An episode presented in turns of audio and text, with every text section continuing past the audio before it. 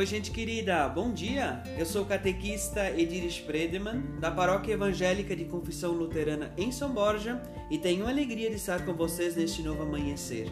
Hoje, dia 4 de julho, sábado, um novo dia que se inicia sobre a graça e a misericórdia de Deus. Eu venho compartilhar com vocês carinhosamente as palavras do devocionário Semente de Esperança a este novo amanhecer o texto bíblico que quer falar a nossa mente e coração do Evangelho de Mateus, o capítulo 21, o versículo 42, que nos diz assim: Cegos e coxos iam encontrar Jesus no pátio do templo e ele os curava. O texto devocional é intitulado A Dor da Rejeição e a autora é a Cirlei Bocharnetter, de Guaíra, no Paraná. Nos diz assim a Cirlei: Durante a nossa vida, passamos e presenciamos as mais diversificadas situações. Situações onde famílias se encontram, vivem unidas, partilham amor e carinho, se amam, se respeitam e se acolhem mutuamente com alegria e admiração. Mas também presenciamos a rejeição, quando filhos e filhas são rejeitados por não ter semelhança com a família do pai ou da mãe. Famílias onde uns são amados, ajudados e outros cruelmente rejeitados. Os amados podem aprontar, fazer as piores coisas, mas são amados.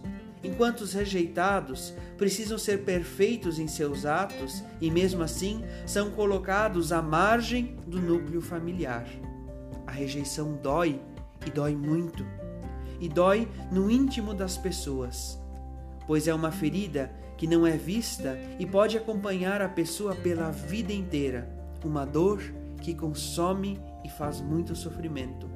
São as marcas que nascem da rejeição, sentida na alma, e com isso, pessoas sentem-se desvalorizadas, desrespeitadas, desreconhecidas buscam sempre a perfeição a qualquer custo para serem vistas e reconhecidas na família, no trabalho e na sociedade.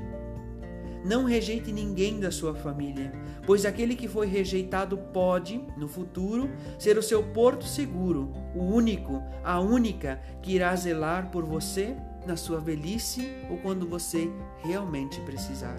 Lembre-se que Jesus foi rejeitado e tornou-se o mais importante fundamento da nossa fé. Felizes as pessoas que têm sede e fome de fazer a vontade de Deus, porque eles e elas serão plenamente saciados. Que Deus guarde o seu dia, a sua família, a sua casa, que Deus guarde a sua vida em Cristo Jesus. Forte abraço e um bom sábado para vocês. Até mais, gente querida.